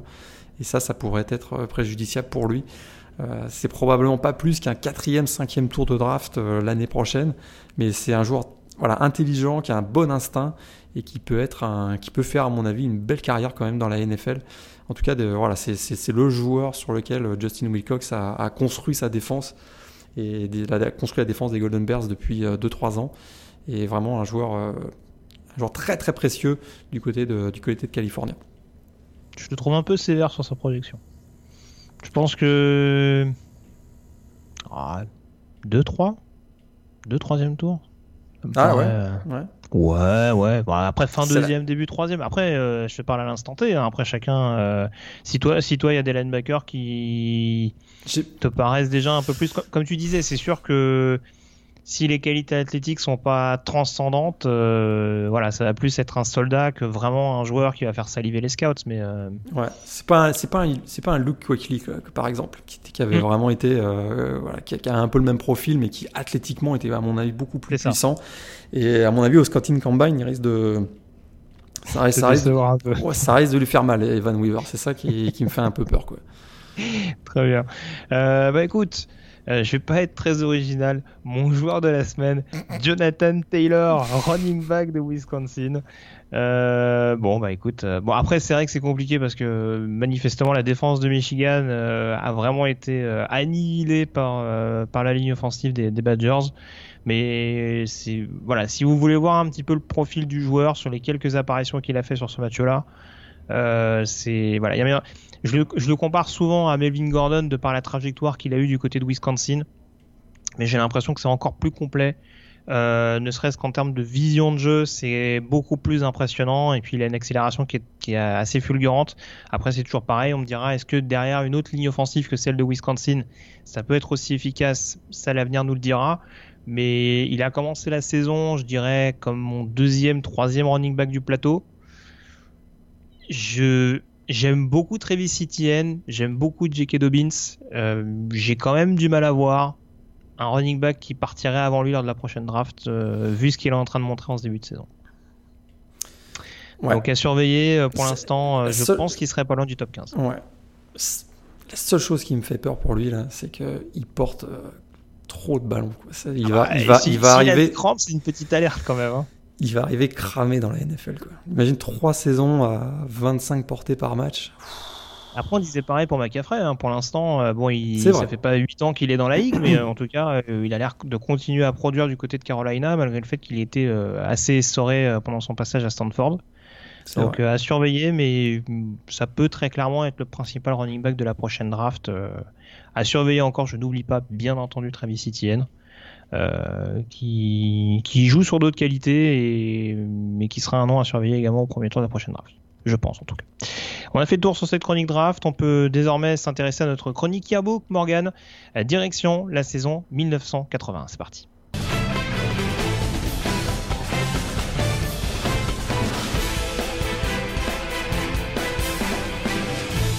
La chronique Yearbook avec euh, l'année 1981 dans le viseur, donc avec euh, une année, Morgan, on peut le dire, une année placée sous le signe de la boucherie. Ça a été euh, tout simplement un carnage tout au long de la saison. Et pour situer déjà un petit peu les performances, alors paradoxalement, on avait quelques mini surprises avec, alors pas forcément Oklahoma en 2, Alabama en 4 et USC en 5 parce que ça restait quand même des programmes qui étaient des places fortes de première division euh, au fil des années. On notera d'ailleurs, parce que c'est pas notre première émission Yearbook, euh, qu'on a rarement Nebraska dans le top 5 en amont de la saison dans cette période-là, alors qu'ils euh, sont pourtant pas mauvais. sont pourtant très cotés, mine de rien. Oui, ils se débrouillent pas trop mal.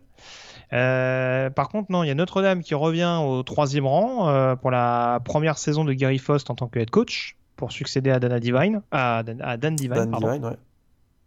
Et on a aussi et surtout Michigan, euh, qui est euh, l'équipe euh, plébiscitée au sein du pays, donc numéro 1 avec un vote assez large en sa faveur. mais Michigan, qui à l'instar d'autres équipes, va rapidement rentrer dans le rang. Ouais, ils vont déchanter assez vite. Et à l'époque, ils ont un beau petit duo de running back receveur avec Botchful Folk et le receveur, donc Anthony Carter. effectivement, ils démarrent numéro 1, tout va bien allez, à domicile contre Wisconsin, tout devrait bien se passer. Et ben, pan, ils perdent d'entrée. 12 septembre, ils perdent contre Wisconsin, donc 21-14. Et cette année-là, tu l'as dit, ça a été l'année des surprises parce qu'on a eu 7 changements de numéro 1 à la paix. Euh, et d'ailleurs, on va en parler tout à l'heure, mais le champion cette année-là, même pas classé en, à la paix de pré-saison quand même. Première fois depuis 1962. Mais si on finit avec l'année des surprises, donc 12 septembre, Michigan numéro 1 perd contre Wisconsin. 19 septembre, l'année suivante, la semaine suivante, pardon, Notre-Dame prend la tête, boum, battu par Michigan qui devait l'avoir mauvaise, 25-7. Le 10 octobre, on a USC qui était euh, un flamboyant numéro 1. Pan, ils se font taper par Arizona 13-10. La semaine suivante, Texas battu par Arkansas 42 à 11. Là, ils ont pris un bon petit bouillon. Ils ont pris une petite volée, ouais. Fin octobre, donc le 31 octobre, on a Penn State qui fait. Euh, euh, qui, qui, se voit tout beau, ben, battu par Miami 17-14. Et le 28 novembre, Pittsburgh numéro 1, Dan Marino, on se dit ça y est, ils sont partis, ils sont partis pour le titre. Et ben pan, ils perdent contre Penn State 48-14. et du coup. À domicile en plus, non? Il y a pas une histoire comme quoi ils la prennent à, la maison en plus Ils la prennent. Euh, c'est la Battle of Pennsylvania. Attends, je vais regarder. Est-ce que c'est euh, au Pit Stadium Au Pit, Stadium, tiens, prends 48-14, on va en parler tout à l'heure parce que ça a été un des matchs de l'année. Et, et, juste avant que tu nous dises du coup qui s'est retrouvé numéro 1 euh, à l'issue de, de, cette, de cette course déclopée, le numéro 1 en question, on a été classé qu'à partir de la troisième semaine. Ouais, tout à fait. Il euh, faut dire qu'à l'époque, la CC est considérée comme une, comme une conférence de basket, hein, il faut dire les choses très clairement. Donc là, ça fait un peu mal au, au cul de les mettre numéro 1, je pense, ou de les mettre dans le top, dans le top 20. Et alors là, de les mettre numéro 1 à la fin du mois de novembre, ça a dû faire mal. On parle de qui? On parle de qui? Bah, De Clemson. De Clemson? De Clemson, absolument. Alors qu'est-ce qui qu'est-ce qui a parce que alors pour le coup ils sont alors euh, si, si, si je regarde de plus près ils ont c'est les seuls c'est les seuls invaincus à ce moment-là de la saison. Ouais. En effet, euh, par contre, euh, on se pose la question actuellement, mais derrière, il y a quand même Georgia, Alabama, Nebraska avec une seule défaite. Qu'est-ce qui fait que cette équipe de Clemson reste quand même bien considérée malgré justement enfin le fait qu'ils sortent de la CC et que ce soit une équipe a priori avec euh, des armes moins importantes que, que, les, que les grosses forces de la 1 quoi. Euh, bon, c'est vrai qu'au cours de l'année, ils ont eu trois victoires contre des équipes du top 10. Ça, ça a joué en leur faveur. Hein. Ils ont battu North Carolina, Georgia et Nebraska. Euh, le Georgia de Archie Walker, quand même. grosse, grosse, grosse défense. ça s'est d'ailleurs vu à, l'Orange Bowl qu'ils ont remporté. Et ça, il, y avait un, certain William Perry, je crois, à l'époque dans l'équipe. Ouais, il y avait un certain William Perry absolument qui prend de la place quand même. Hein. Oups, pardon, qui prend de la place quand même. Hein. Donc euh, effectivement, euh, et ça, ça a joué effectivement. Je pense que leurs leur, trois victoires contre des top 10, euh, ça a joué, ça a bien joué pour eux. et ils battent quand même Nebraska, qui est un, qui un, programme historique à l'Orange Bowl, et du coup, ben, ils n'ont pas, ils pas trébuché et ils profitent quand même de l'année du chaos de, donc de, de, cette année 81 pour, euh, pour remporter un titre national, leur premier titre de champion national d'ailleurs. C'est ça, c'est peut-être aussi pour ça euh, que lors de la saison 2000, c'est en 2016 qu'ils sont champions 2017 non, 2016, bah oui, 2016, où, ils, sont champions et remportent leur deuxième titre national. C'est vrai qu'il y avait peut-être aussi là une, une, forme de revanche parce qu'il y avait en effet un seul titre national mais un seul titre qui était considéré par beaucoup au sein du pays comme un peu au rabais parce que en ayant profité des opportunités. Après, euh, bah, je pense qu'il y en a beaucoup qui, en mettant Clemson en numéro 1 fin novembre, ont vu le calendrier, se sont dit bon, ils vont jouer Nebraska.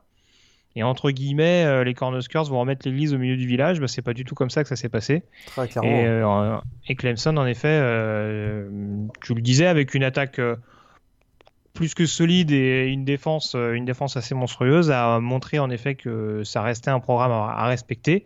Euh, à l'issue uniquement de la troisième saison de, Danny Ford, hein, qui était euh, coach de la ligne offensive des Tigers avant ça.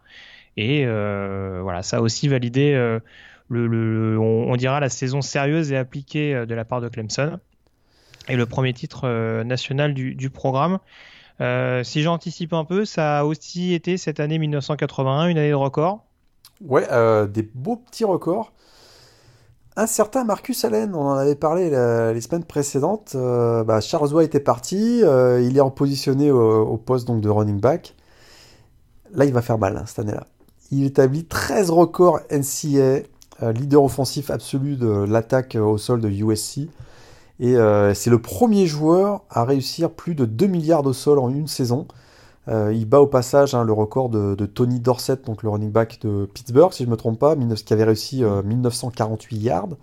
Et il termine l'année quand même avec 2342 yards au sol, ce qui est quand même presque, voilà, presque 400 yards de plus que l'ancien record. Et, et, ce record sera battu 7 ans plus tard par un certain Barry Sanders. Euh, Barry, Sanders, d'Oklahoma State. Donc, euh, petite saison euh, record. Record aussi pour Bear Bryant, qui devient le coach le plus victorieux de l'histoire. Donc, il remporte sa 315e victoire à l'occasion de l'Iron Bowl. Ça, c'est donc, donc un, record. Cette année-là, il y a des petits. Bah, pas, pas tout à fait des records, mais il y a quand même des, événements marquants. Iowa qui participe au Rose Bowl. Euh, ça faisait 14 euh, ans que euh, Michigan et Ohio State se, partageaient donc les, places de la Big Ten au, Rose Bowl. Et donc c'est une première hein, pour coach Hayden Fry, qui est une, qui est une légende vivante à, cette époque-là à, Iowa. Et mais finalement, mauvais souvenir, hein, Iowa au Rose Bowl, ils perdent 28-0 contre Washington. mais bon, quand même. Tu, tu, parlais, tu parlais de légende vivante avec Hayden Fry, son coordinateur offensif de l'époque, c'est un certain Bill Schneider. Tout à fait, absolument, mm. euh, tout à fait. Et euh, à cette époque-là, donc 1981, euh, on a également. Ben, c'est le début de la dégringolade de Notre-Dame. Là, il y a un passage au début des années 80 qui, fait mal. C'est vrai que le départ de Dan Divine, il, laisse, il laisse la place à un inconnu, Gérald Faust, un coach sans expérience NCA, qui a, a construit un, programme solide du côté de Cincinnati au niveau high school, mais sans plus. Et là, euh, bah, ils ont été numéro 1 un peu par hasard au mois de septembre, mais ils finissent avec un bilan de 5-6. Première fois qu'ils ont une fiche négative depuis 63. Et euh, voilà, 5 années de galère avant l'arrivée de, Lou Holtz euh, un peu plus tard. Et donc c'est vraiment des années obscures, pour Notre-Dame. Et puis ça va beaucoup mieux du côté de SMU, parce que notre, Pony Express commence à être un peu explosif. Et les Mustangs d'ailleurs remportent la, conférence Southwest cette année-là, 1981. Non, ils ont cette année-là, ils finissent, euh, ils, vont jusqu'à la deuxième, jusqu'à la deuxième marche de, de l'AP Top 20. oui, c'est ça, c'est ça. Et, ils finissent en, ils finissent en numéro 5. Ouais. et ça, c'est quand même un petit exploit pour un programme sorti de nulle part qui était quand même complètement euh, sous-estimé. On va en apprendre euh, l'année suivante des belles sur leur méthode de recrutement. C'est ça. alors, on en parlait de la finale nationale donc avec Clemson qui avait battu Nebraska. Euh, alors, match de l'année, je t'avais demandé, tu m'avais parlé de Pittsburgh Penn State. Ouais, c'est un pour Faire plaisir, pour faire plaisir à Dan Marino. c'est un peu dur parce que bon, le score est, large, mais c'est vrai qu'à l'époque, il euh, faut quand même rappeler que la Battle of Pennsylvania, c'est vraiment un moment phare de la saison. Il y a l'Iron Bowl, il y a, il y a bien sûr le match entre euh, Michigan et Ohio State, mais Penn State-Pittsburgh, c'est vraiment un gros gros match. Et là, on a Pittsburgh numéro 1 qui file vers peut-être le titre national qui joue Penn State à domicile, numéro 11. Et euh, d'ailleurs, ça commence très très bien pour, euh, pour Dan Marino, qui est à la tête d'une attaque qui vient de gagner 17 matchs d'affilée. Ils prennent une avance 14-0. Et alors là, boum, je sais pas ce qui s'est passé entre le premier et le deuxième quart-temps, mais la défense des Nittany Lions va être hallucinante sur la fin du match. Il provoque 7 turnovers, dont 4 interceptions sur Dan Marino. Todd Blackledge, le, quarterback, nous sort un match de folie avec euh, Tony euh, Jackson, le receveur. On a Kurt Warner aussi, le running back, qui est très performant. score final, boum, 48-14. Donc la Pittsburgh, qui se voyait tout beau euh, champion national peut-être un mois plus tard, ben pas du tout. Ils prennent un bouillon à domicile contre, contre Penn State. Et Joe Paterno, ça le faisait bien rire à l'époque. Oui, c'est ça. Et puis alors, on a deux dynamiques qui s'inversent en l'occurrence, parce qu'on a, Pittsburgh qui avait très bien commencé et qui du coup termine euh, un petit peu en autre boudin sa saison 81. Et puis on a surtout Penn State qui part sur euh, une nouvelle base et qui va plus que bien enchaîner euh, lors de l'année 82. Et voilà, on aura l'occasion d'en reparler. Mais en tout cas, c'est vrai qu'il y a eu un, espèce de passage de relais officieux à l'occasion de ce, de ce derby pennsylvanien en effet.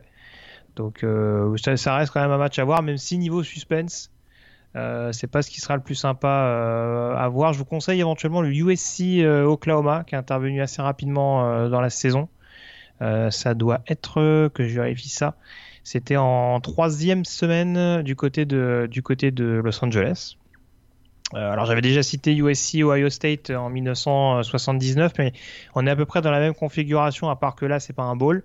En tout cas, c'est une grosse confrontation entre le numéro 1 de l'époque USC et le numéro 2 de l'époque Oklahoma.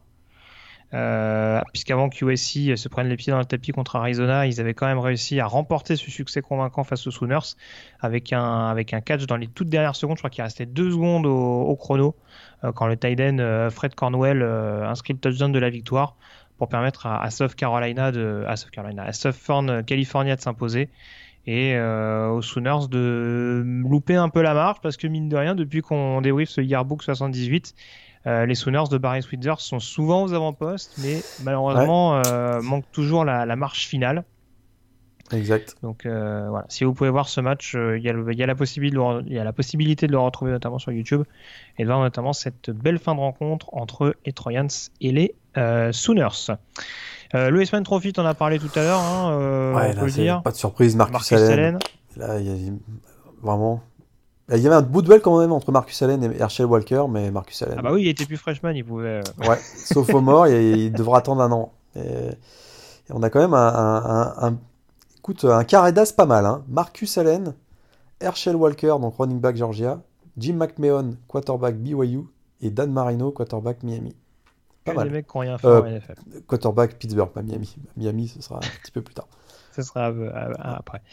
Euh, très bien. Euh, bah, la draft, alors, pour la plupart des noms que tu as cités, on va, les, on va pas les retrouver tout de suite. Tout de suite. Un petit flop en quand tout cas, la draft 82, on retrouve quand même Jim Pound.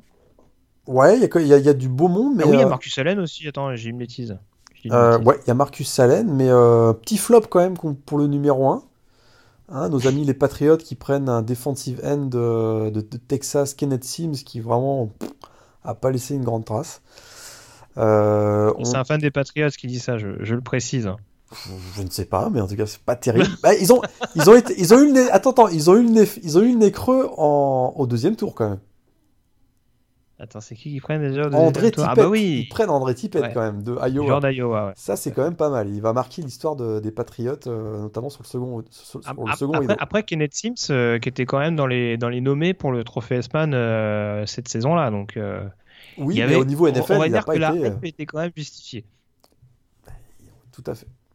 Par contre, on peut parler des Colts euh, parce que t'en as parlé hein, euh, de, bah, les de Colts, de, de, quarterback d'Ohio State. Chez les pros, ça pas la transition ouais, c'était pas faite de la même manière. Voilà. Donc là, ils ont ils ont le quatrième pick, puis là, ils ont deux quarterbacks à leur disposition. Ils ont Art Schlichter donc de Ohio State et puis Jim McMahon de BYU. Donc là, ils prennent Schlichter. Donc là, Chicago derrière, bah, ils sautent sur McMahon, qui sera quand même euh, pas mal et qui leur donnera un Super Bowl par la suite. Donc euh, ça, c'est pas mal. Euh, au niveau running back, ils sont pas mal quand même. cette année-là, il y a en numéro 9, au pick 9, donc il y a Gerald Riggs de Arizona State par Atlanta. Et puis numéro 10, donc Marcus Allen de USC par les Raiders d'Oakland. Absolument. Et, et d'ailleurs, en parlais à l'occasion de la saison 80, Lindsey Scott, le fameux receveur de Georgia, qui sort en numéro 13 drafté par New Orleans, mais qui n'a pas eu forcément une, très bonne carrière. Non, par contre, nous, les, par contre, les Saints cette année-là, tu sais qui est-ce qui draft? Hmm, au, troisième tour, au troisième tour, un petit kicker qui va faire une belle petite carrière NFL. Morten euh, Andersen ah de Michigan State. Au troisième tour? Ouais, en numéro 80, en 86. Ah, fin de, en fin de troisième tour. Ils choisissent Morten Andersen.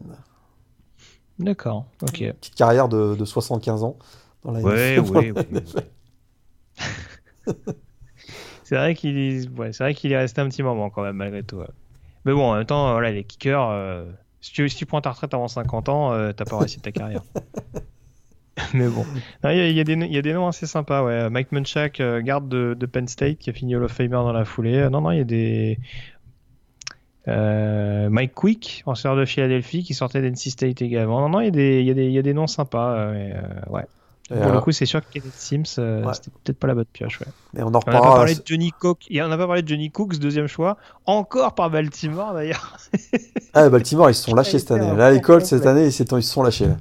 Cook et, qui était le GM Cook et Schlichter. à l'époque. Mais... Cook et Schlichter, bravo. Ouais, non, il, ouais, il buvait pas que de l'eau à l'époque. Hein. Mais bon, on a fait le tour en tout cas sur cette bah, saison 80, sur ce ouais. des Tigers. Tu, bah, tu voulais rajouter quelque chose Excuse-moi. Bah oui, d'ailleurs, l'année suivante, on en reparlera, mais. Oui, il y a eu petite draft sympa, c'est ce que tu veux dire? Bah, même Baltimore, ils avaient, le, ils avaient le choix numéro 1, puis ils l'ont tradé à Denver, si je me trompe pas. Ah, on, en parle, on en reparlera la semaine prochaine. On en reparlera, on en reparlera, t'inquiète pas. Très bien, on a fait le tour, on peut enchaîner dès à présent, avec notamment les pronos euh, pour euh, la semaine à venir.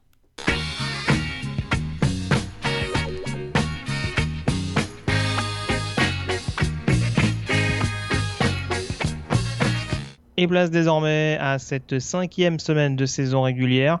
Elle s'annonce moins excitante, Morgan, on peut le dire tout de suite, que la quatrième semaine. Après, c'est le même adage, on va dire, que lors de la semaine 3. C'est pas parce qu'il n'y a pas d'énormes confrontations qu'il faut pas s'attendre à des surprises. Exactement, il va y avoir des surprises, ça je vous l'annonce, et il va y avoir des matchs what the fuck comme la semaine dernière, euh, je vous l'annonce aussi, ça c'est sûr. Maintenant lesquels, c'est sûr que le, programme est moins alléchant que la semaine dernière. Ouais, pardon, alors du coup ce que j'allais dire, euh, j'ai essayé d'identifier une principale affiche de la semaine. On peut peut-être partir sur un des rares chocs entre équipes classées. Peut-être le Washington USC. Ouais, il y a deux matchs entre équipes classées, effectivement, euh, Notre-Dame Virginia et Washington USC. On va voir ce que va donner Matt Fink dans un voilà au Ski Stadium euh, avec une grosse ambiance. Ce sera ce sera difficile pour lui, mais effectivement, si USC veut prétendre à potentiellement jouer la finale de la, de la Pac-12, une victoire à Washington, ça, pourrait effectivement être intéressant pour eux. Une de Washington qui est bien énervée en ce moment. Effectivement, ça risque d'être un, ça va être un bon match. Est-ce que la défense de USC, qui je trouve va un peu mieux, ils ont quand même bien contenu l'attaque de Utah la semaine dernière. Euh, ça va être un, ça peut être un, très très bon match et euh, pour USC, ça peut, euh, ça peut être le match référence pour complètement lancer sa saison 2019. Et puis moi, l'autre match qui m'intrigue au plus haut point, alors je sais pas si ce sera un upset alert pour toi, j'en suis pas persuadé à titre personnel, le Nebraska-Ohio State, je pense peut donner quelque chose d'assez sympathique.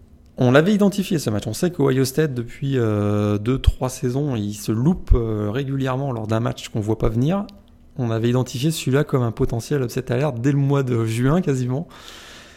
Euh, c'est sûr que si Adrian Martinez trouve le rythme assez tôt, ça peut être un, ça peut être un duel avec beaucoup de points et on ne sait jamais, ça se joue à Nebraska. Mais après, il faut que la défense des Cornhuskers élève son niveau de jeu. Hein. Exactement, c'est ce que j'allais dire. J'y crois pas à la capacité de la défense des Cornhuskers à notamment euh, stopper euh, Justin Fields et J.K. Dobbins et, consorts. Très bien. Bah écoute, je vais, je vais énumérer les principales affiches euh, en fonction du programme donc, de cette semaine. Tu m'arrêtes s'il y a une upset alerte tu n'hésites pas. Ça va commencer dans la nuit de jeudi à vendredi à 2h du matin. L'AAC, pardon, de nouveau euh, aux commandes de cette cinquième semaine avec Memphis qui recevra Navy. Attention match piège pour, euh, pour les Tigers qui font office de favoris dans leur division mais qui devront pas se louper sur ce match-là. Un match où ça risque de beaucoup courir. Je m'avance un peu en disant ça mais je pense que bon, il va pas y avoir beaucoup d'action pour les DB. Euh, en tout cas sur la couverture. Euh, dans la nuit de vendredi à samedi, euh, Maryland qui reçoit Penn State à 2h du matin. Ouais. alors celui-là, je l'ai identifié, c'est peut-être pas forcément le match le plus sexy, mais Virginia Tech Duke à 1h du matin, ça, ça peut être intriguant dans la TC Coastal. Parce que mine de rien, il y a beaucoup d'équipes qui me déçoivent et j'attends de voir ce que va donner Duke, hein, dont la seule défaite est une défaite contre Alabama, donc à relativiser. Tout à fait si on veut avoir une idée plus précise du niveau des Blue Devils, euh, ça peut être à suivre du côté de, de Virginia Tech. Et puis à 4h30 du matin, euh, la PAC-12 donc. Euh, surprise, pas surprise, on en saura plus. California classé numéro 15. Je crois que ça fait un petit moment qu'ils n'ont pas été classés aussi bien les, Golden Bears. Même, lors des époques Jared Goff et consorts, je pense qu'ils n'étaient pas aussi bien considérés par le comité. et California qui reçoit Arizona State possible match piège également. Donc ce sera à 4h30 du matin dans la nuit de vendredi à samedi. On passe au samedi après-midi, donc heure française, à 18h, Oklahoma, Texas Tech. Euh, Wisconsin qui recevra Northwestern. J'ai très peur pour les Wildcats. Euh, Iowa qui recevra Middle Tennessee. Euh, Michigan qui recevra Rutgers. Je sais pas trop s'il faut le regarder celui-là, j'ai un peu peur. Ah là, si Michigan bat pas Rutgers, Si Rutgers gagne à Michigan, Jim Harbaugh. Oui, je, pense qu'il saute dans la minute. Il saute, il saute le, soir même. Il va, nous faire ce qu'on appelle dans le jargon une Brett Bielema. oui. Il va prendre son licenciement à la fin du match. Exact. Sur le terrain. sur le terrain, exactement. un petit classique à 18h, Arkansas, Texas A&M du côté d'Arlington. Alors ces dernières années, ça donnait pas mal de points. Il me semble que l'année passée, c'était pas forcément le cas. Puis, euh, vu la situation actuelle d'Arkansas, euh, j'y mettrais pas ma main à couper. Mmh. Euh, qu'est-ce qu'on a d'autre d'intéressant? À 18h Peut-être un petit TCU Kansas entre deux équipes revanchardes dans la, dans la Big 12. tac, tac, tac, tac, tac. Buffalo à 18h sera en déplacement du côté de Miami, Ohio. Donc un duel intra-division. Ouais, pour voir ce que vont donner les Bulls. Euh, il y aura pas mal de duels importants. Hein. Euh, Western Michigan, Central Michigan également, ça, ça peut valoir le coup d'œil. Euh, sachant que les Chippewas sont un petit peu enquiquinés Miami cette semaine. Tout à fait. à 21h30, le déplacement de Clemson à North Carolina. Alabama qui reçoit Ole Miss son ancienne bête noire. Je suis pas sûr que la poursuite, oh, que la série va se poursuivre. Matt Corral, ça fait longtemps que ça arrêté. Hein. On rappelle que l'année dernière, après le touchdown de Dick Cap, ça s'est pas très très bien passé pour les rebelles. Non, ils en avaient pris une, belle et je pense que ça va être la même chose cette année. Alors le, le, problème de cette semaine, c'est que les deux principales affiches dont on parlait tout à l'heure à 21h30, bah, ça se joue en même temps. Euh, Notre-Dame Virginia et Washington USC, ce sera pour les deux rencontres à 21h30. Et à la même heure, on aura Michigan State, donc euh, nouvellement euh, classé numéro 25, qui recevra Indiana. Attention match piège. Euh, un petit Temple, Georgia Tech. Allez, pour la déconne, pour le retour de, de Guy Collins du côté de, du côté de Temple. Ça peut peut-être voir le coup d'œil. Et puis plus intéressant en l'occurrence, Boston College qui reçoit Wake Forest et Baylor qui reçoit Iowa State. Ça, ça peut être des duels intéressants, on va dire, euh, dans les, dans les principaux spots des, des conférences respectives. Tout à fait. Baylor à Iowa State, ça pourrait être une petite lutte pour la, la quatrième place de la Big 12, par exemple. Voilà. Et attention à Appalachian State à 21h30 qui reçoit Coastal Carolina. Programme très sous-côté des Chanticleers. Ça peut être une équipe euh, assez chiante pour, euh, pour, pour Appalachian State en l'occurrence. À 22h, Florida qui reçoit Towson. Ça devrait être dans les cordes des Gators et de Kyle Trask. Euh, sauf Florida SMU ça peut être un match intéressant dans la AC, si je suis pas impressionné par les Bulls depuis le début de la saison. Non, c'est plus pour voir si SMU enchaîne, euh, est capable d'enchaîner sur la, sur la distance avec des victoires. Je pense que c'est surtout ça l'intérêt. À 23h, Marshall, Cincinnati. Là aussi, pour les Bearcats, voir un peu, un peu dans, dans quel état d'esprit ils se trouvent. Euh, à minuit, un choc, Sunbelt, Troy qui reçoit Kansas State. J'ai tellement hâte de voir ce match-là, c'est pas vrai du tout. Euh, à 1h du matin, Auburn qui reçoit Mississippi State. Euh, là aussi, ça peut être un match piège. Hein. On a vu un, premier match assez solide euh, comme titulaire de Garrett Schrader du côté des Bulldogs, donc à surveiller. Tout à fait. Un Kylin Hill notamment qui, qui, est revenu en pleine forme également. UCF qui est en train de se remettre dans le bon sens à 1h du matin également contre Connecticut, je pense que ça devrait le faire. Ouais, pas de problème. Euh, un petit Oklahoma State, Kansas State qui peut être sympa. Kansas State nouvellement classé numéro 24 qui se déplacera à Oklahoma State. Euh, possible upset alerte. Ouais, et là je pense que c'est peut-être la troisième place de la Big 12 qui va se jouer dans ce match. Parce que Kansas State est, très très bien cette année. Ils sont classés, tu viens de le dire. Et Oklahoma State ben, reste avec des playmakers comme Sheba Bard et Tylan Wallace, reste une équipe euh, très solide. Donc ouais, un match très intéressant. À 1h30, le fameux déplacement d'Ohio State du côté de Nebraska. Donc, euh, surprise à éviter du côté des, Buckeyes de Ryan Day. On aura également Florida State, NC State, match qui peut être intéressant pour, euh, la deuxième place de la CC Atlantique. Sait-on jamais. Euh, un petit South Carolina, Kentucky à la même heure. Utah State qui tentera d'éviter le piège face à Colorado State à la maison.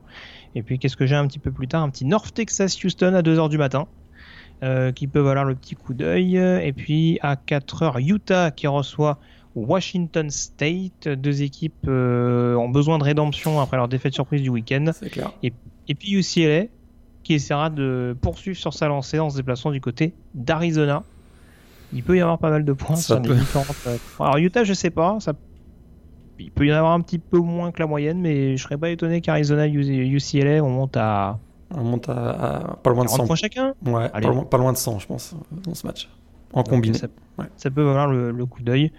Euh, et puis voilà, je crois qu'on a fait un petit peu le tour. Pas d'upset alerte, hein Pas tant d'upset que ça. Bah, écoute, euh, je, pourrais faire le malin en en, en, inventant, en, en inventant une, mais là, je, non, je, je suis pas, non. D'accord. Peut-être la seule que je... ouais. la seule peut-être c'est Mississippi State à Auburn. Ça, je t'avoue hmm. qu'un petit relâchement d'Auburn après leur belle victoire à Texas A&M face à une équipe qui a repris confiance, Mississippi State, ça hmm, peut-être là, ce serait de la tête seule surprise que je verrais. Mais il va y en avoir, hein, ça c'est sûr, ça c'est certain. Oui, au moins 2-3. On, l'a dit, au moins 2-3, ça me paraît, ça me paraît fort possible qu'il y ait au moins 2-3 équipes classées qui, hors confrontation entre équipes du top 25, euh, se, fassent, se fassent piéger. North, Carolina peut, peut pas battre Clemson quand même. Bah écoute, on va le savoir tout de suite. Match numéro 1, Harry Prono. North Carolina, Clemson, qu'est-ce que tu nous mets? Clemson. Mais à mon avis, ça va être ça va être serré plus longtemps qu'on ne, le pense. de, toute façon, il me semble avoir vu passer ça. Euh, North Carolina n'a jamais terminé un match à moins d'un TD de son adversaire qui une victoire ou défaite? Ouais, enfin là, il joue Clemson quand même. Mais... Oui, non, bah, non mais je, si le plan de jeu c'est de garder Samuel dans le match jusqu'au bout, euh, ils peuvent peut-être faire le dos rond et puis potentiellement sur une dernière série euh, essayer d'aller chercher l'upset. Hein. Mais bon, c'est un peu fantastique. Ils viennent de perdre à domicile contre Appalachian State, donc euh, bon, faut, rester, faut rester raisonnable, mais bon. Faudra une grosse perf de leur ligne défensive pour bloquer notamment Travis Etienne. Mais mais je pense que ça peut être plus serré qu'on ne le pense. Mais vu Clemson quand même. Alors, il y avait un match que j'avais identifié comme une possible surprise. J'avais mis Maryland Penn State, mais bon, finalement, je ne crois pas trop. Euh, match numéro 2, on va quand même mettre California Arizona State. California. California. Ça, c'est typiquement le genre de match qu'ils peuvent perdre. Euh, hum,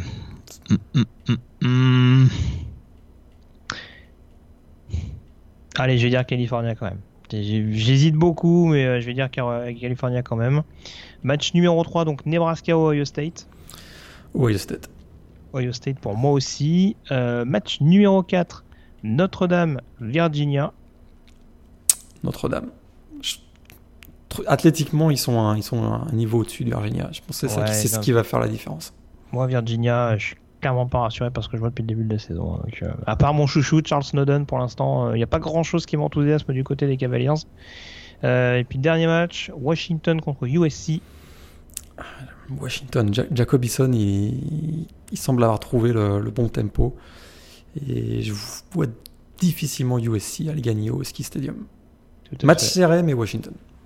C'est euh, Elijah Molden également, le, DB du côté de Washington, qui tourne pas mal depuis quelques semaines. Tout à fait. D'ailleurs, les DB de Washington, il y a eu beaucoup de pertes ces 2-3 dernières années, mais ça, écoute, la génération suive et le niveau baisse pas. Hein.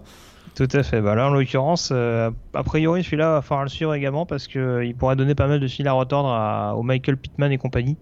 J'y vais également avec Washington. Je, je suis pas sûr qu'ils iront jusqu'à 45 points minimum, mais quoique. Quoique du côté du USC, on est plus rassuré par l'attaque que par la défense depuis le début de la saison, donc euh, à surveiller en l'occurrence. On a fait le tour sur cette euh, quatrième semaine, Morgan. Euh, je te remercie d'avoir été en ma compagnie. Et puis on se retrouve donc la semaine prochaine pour décortiquer tout ça en détail. D'ici là, passez donc une très bonne semaine avec plein de rencontres NCA au programme. Salut à tous, ciao. Salut à tous, bonne semaine.